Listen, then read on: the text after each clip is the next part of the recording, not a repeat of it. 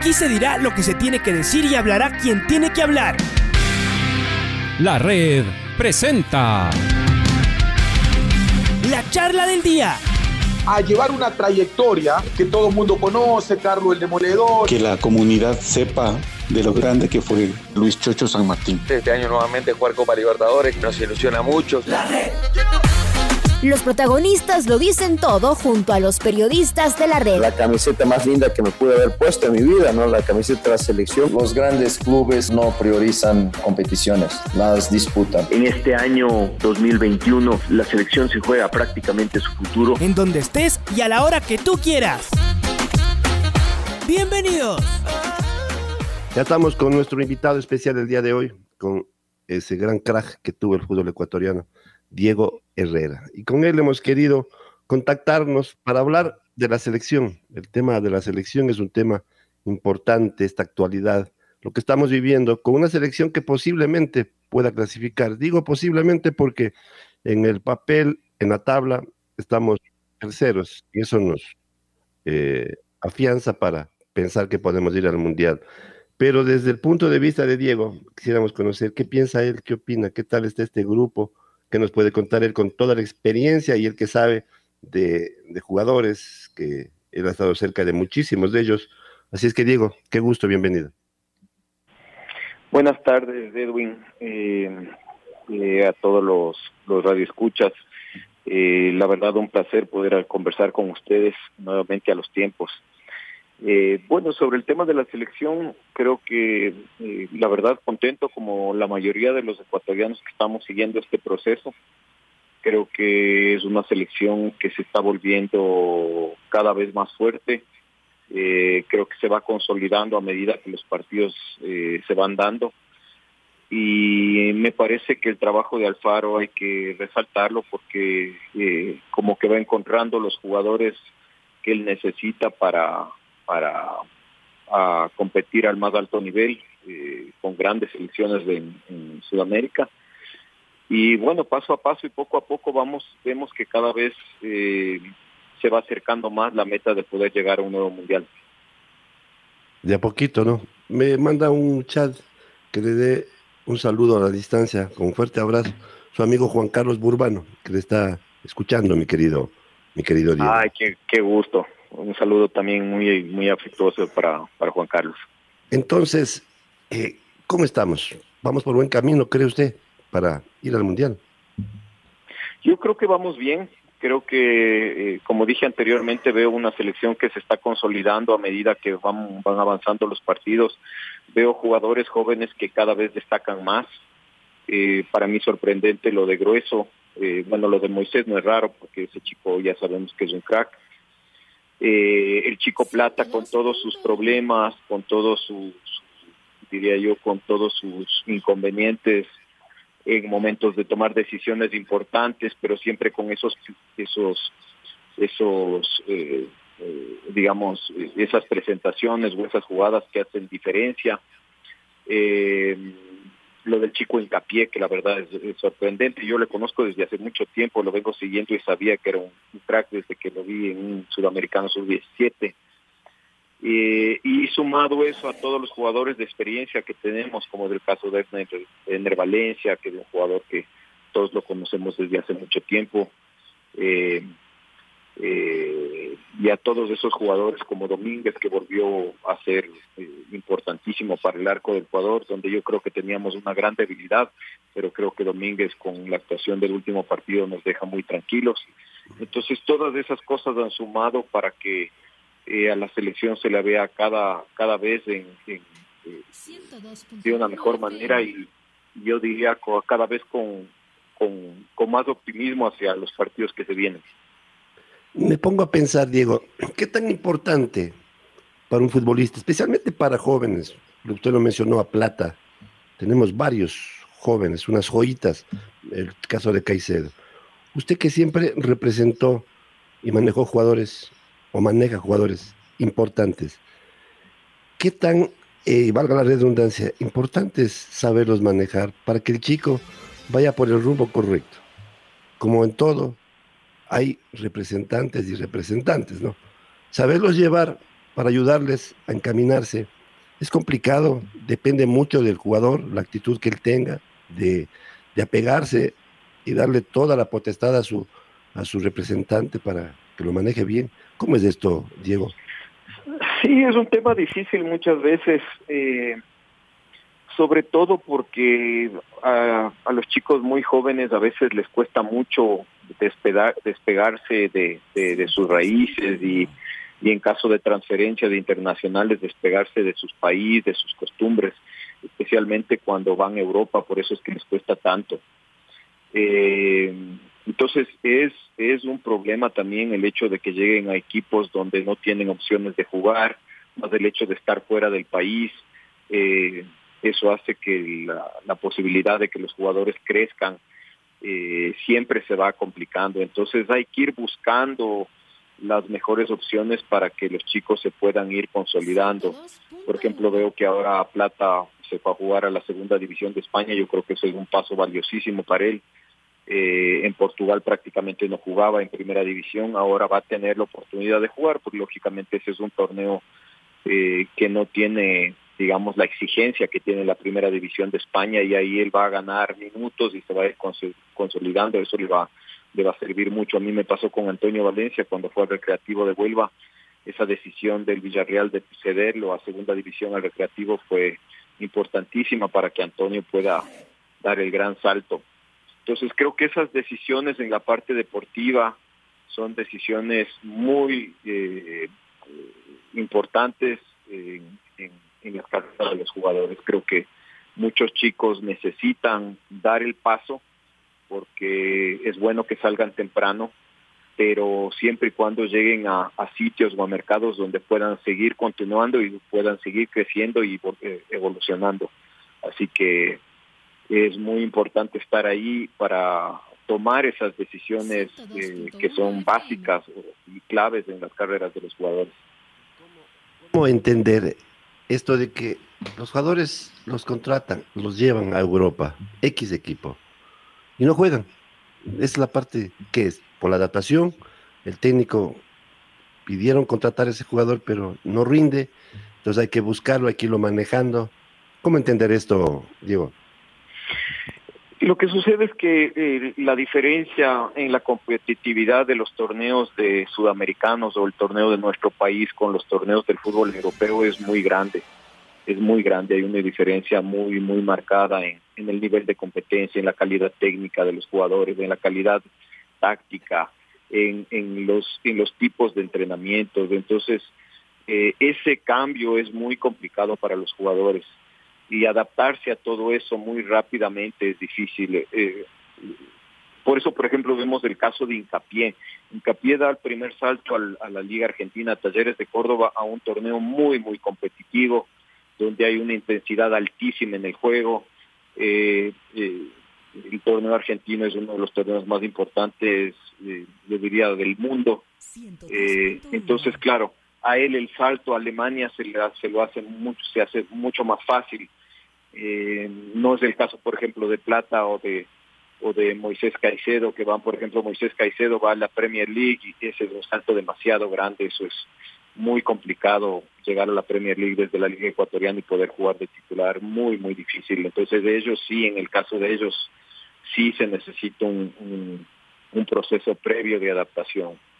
Así que yo creo que se ha hecho bien en este caso prestar a los dos equipos a otros equipos o a ligas, en el caso de, de, Moisés, una liga más pequeña donde tenga la oportunidad de jugar más, para que eso le sirva como un proceso de crecimiento en su carrera y poder eh, volver mejor cuando esté ya totalmente adaptado y ahí sí rendir eh, de, de, la mejor manera en, el fútbol de Inglaterra. Hola Diego, ¿cómo le va? Luis Quiero le saluda. Diego, ¿Qué tal, tenemos, te, tenemos selección a futuro, ¿no, Diego? Porque se está haciendo ese recambio generacional. Algunas selecciones vemos que se han quedado tal vez con nombres que ya tienen algunas eliminatorias. Es el caso de Chile. Le ha costado su, un recambio en, en la selección. Tienen buenos jugadores, cracks, pero que tal vez sea su última eliminatoria y no tienen un recambio en este momento. En cambio, nosotros estamos con ese recambio. Tenemos jugadores por lo menos para unas dos eliminatorias más. Esa dupla de centrales, Hincapié Torres, por lo menos dos eliminatorias más, Diego, Byron Castillo, igual, Caicedo, Méndez, Grueso, que tiene mucha experiencia, pero es joven todavía, Carlos Grueso, Plata, eh, Estrada es joven todavía, entonces eh, se tiene ese, ese, recambio por lo menos para unas dos eliminatorias más, Diego. Sí, la verdad me parece a mí que el futuro de Ecuador eh, es brillante. Yo creo que tenemos, vamos a tener selección para, para mucho tiempo con todos estos jugadores jóvenes que, que, que salieron de ese proceso de la selección sub-20 que jugó el Mundial, eh, en las manos de Jorge Célico y otros jugadores que tenemos también en el torneo ecuatoriano, otros que van a seguir saliendo, porque la verdad que en Ecuador hay muchos, muchos jugadores muy talentosos y de mucha calidad. Pero sí, eh, con lo que tenemos ya en la selección, con los jugadores que vemos ya, inclusive en el equipo titular, el caso de Preciado, eh, los que los que se han nombrado, que vienen de la selección sub-20, eh, de hincapié, de Torres, de Plata, de, Caicedo, de Grueso, de Michael, que todavía sigue siendo un jugador joven. Está, claro que tenemos un futuro muy, muy, muy halagador en, el fútbol ecuatoriano. Y hoy entran jugadores nuevos. Esta convocatoria ya entra Janer Corozo, que se ha ganado a pulso. Se ha, eh, Reasco, otro jugador joven. Eh, Michael Carcelena, o sea, van entrando también a este grupo de jugadores con el profesor Gustavo Alfaro, nombres nuevos, si usted lo decía, tal vez tenemos en IGA estos muchachos que están jugando perdón, Angulo, que ya estuvo en, una, un partido amistoso, González, y así va, se, va creciendo nuestro, nuestros jugadores también eh, eh, jóvenes, Diego. Sí, sí, es así. Hay mucho talento en el Ecuador, hay mucho, hay mucho jugador eh, en todo lado hay jugadores talentosos, eh, muchos eh, lamentablemente no llegan a tener eh, unos procesos de entrenamientos adecuados en, divisiones inferiores y salen sin muchas bases, pero el talento innato lo tienen y les cuesta un poquito más desarrollar.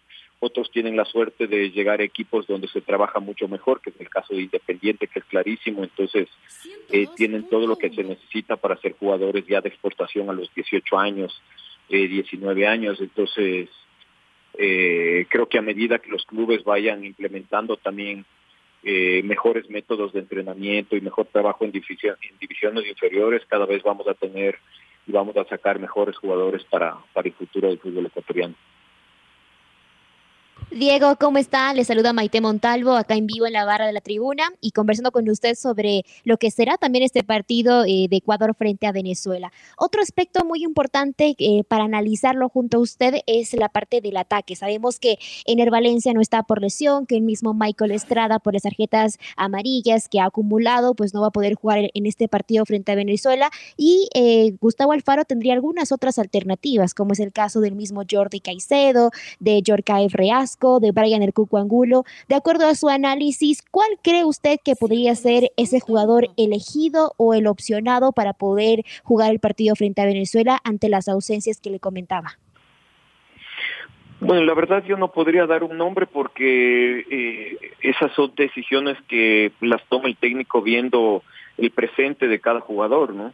Entonces me imagino que, que el profe Alfaro estará analizando bien qué jugadores llegaron mejor a la convocatoria, cómo los ven los entrenamientos, en los análisis eh, que se hagan tanto en, el aspecto físico, en el aspecto táctico.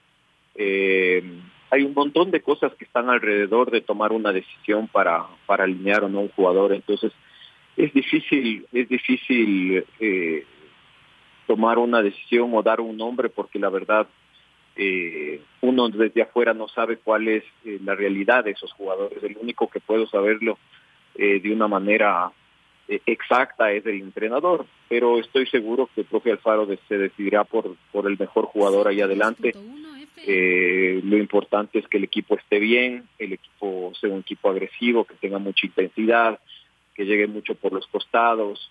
Yo creo que eso va a ser básico y tenemos jugadores importantes en, en el ataque que seguramente si están en un buen momento nos darán eh, las alegrías que necesitamos. Creo que justamente Angulo es un jugador que creo que en México ha tenido una buena temporada, no lo he seguido eh, eh, mucho, no sé cómo está, estará su, su actualidad, pero vuelvo y repito, creo que es el técnico el que más conoce de esto y mejor y más cercanos los tiene a los jugadores para saber exactamente lo que lo que la selección necesita.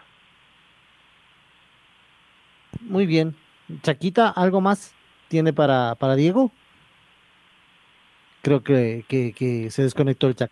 Bueno, Diego, y, y hablando un poquito también de, de tema, ¿cómo, cómo, ¿cómo ve el campeonato? ¿Cómo ve este cierre de campeonato y lo que ha hecho eh, el Independiente del Valle, que también está, está peleando ganar la etapa y jugar una posible final? Eh, sería la primera vez que, que ocurre esto, así que, ¿cómo le ve la final del campeonato, Diego? Bueno, creo que la verdad es un campeonato, un campeonato emocionante. Eh, creo que está terminando de una manera espectacular. Eh, vemos que hay, hay un equipo que ha hecho una campaña extraordinaria, que es de Melec. Eh, y Independiente del Valle también es que es un equipo importantísimo que, que cada vez eh, está mejor en, en, los torneos nacionales y sigue y sigue creciendo cada vez más, sacando mejores, eh, mejores jugadores, eh, jugadores jóvenes de mucha calidad, vendiendo jugadores y eso hace que siga, siga con la capacidad de, de tener más ingresos económicos para reforzar mejor sus planteles. Entonces lo de Independiente no es nuevo, ya lo sabemos desde hace varios años, yo alguna vez ya lo dije, Independiente está haciendo algo diferente y seguramente va a marcar una diferencia importante en pocos años y, y eso ya lo estamos viendo. Entonces creo que se, tenemos un, torneo muy lindo, ahora se metió en la pelea también el 9 de octubre, que es, es un equipo diferente, pero, pero muy interesante por la intensidad de su juego, por, por eh, lo aguerrido que es su equipo. Eh, entonces se ha vuelto muy, muy interesante. Una pena que se quedó Barcelona, que era un equipo que lógicamente por el desgaste de, de la Libertadores le iba a costar un poquito. Bueno, y Liga que creo que ha tenido una campaña, la verdad, eh, mala esta temporada eh, pero tenemos un fin de campeonato, un fin de torneo, la verdad, eh, muy, muy bueno. ¿Cómo ha golpeado el tema económico, Diego, para, para, para los jugadores también? Eh, usted que maneja algunos, este, esta, este golpe económico por la pandemia, se han tenido que reducir, reducir sueldos, los contratos ya son los mismos, han bajado todo esto a nivel mundial, Diego, ¿lo ha sentido así también? Durísimo, sí, sí, así es. Se lo ha sentido mucho a nivel mundial, eh, en las transferencias internacionales de equipos que antes pagaban por un jugador dos, tres millones de dólares, eh, ahora eh, alcanzan a ofrecer un millón, entre un millón, un millón y medio de dólares por una transferencia aquí en el fútbol local. Hay equipos que todos sabemos que deben algunos dos, tres, cuatro meses eh, por el tema del, de la pandemia, sueldos que se han que se han reducido en, muchos de los planteles, eh, directivos que hacen lo, lo, imposible para poder conseguir recursos por el problema de Gol TV y al no poder estar al día con, con los clubes por los derechos de televisión. Entonces ha sido un año complicadísimo, muy, muy duro para los clubes. Y bueno, esperemos que esto se solucione pronto. Yo creo que el, el tema de Gol TV es clave para que eh, la mayoría de equipos puedan, puedan eh, digamos, cerrar bien esta temporada y comenzar eh, desde cero el próximo año, ¿no? Así que esperemos que todos estos problemas que se han dado este año eh, puedan ser superados ya. Diego, le mandamos un fuerte abrazo. Gracias por su tiempo. Un gusto. Un saludo a todos. La red presentó la charla del día. Un espacio donde las anécdotas de actualidad deportiva se revelan junto a grandes personajes del deporte. Quédate conectado con nosotros en las redes de la red. Síguenos como arroba la red Ecuador y no te pierdas los detalles del deporte minuto a minuto. Escúchanos en vivo en TuneIn y en los 102.1 FM en Quito. ¡Te esperamos! La red.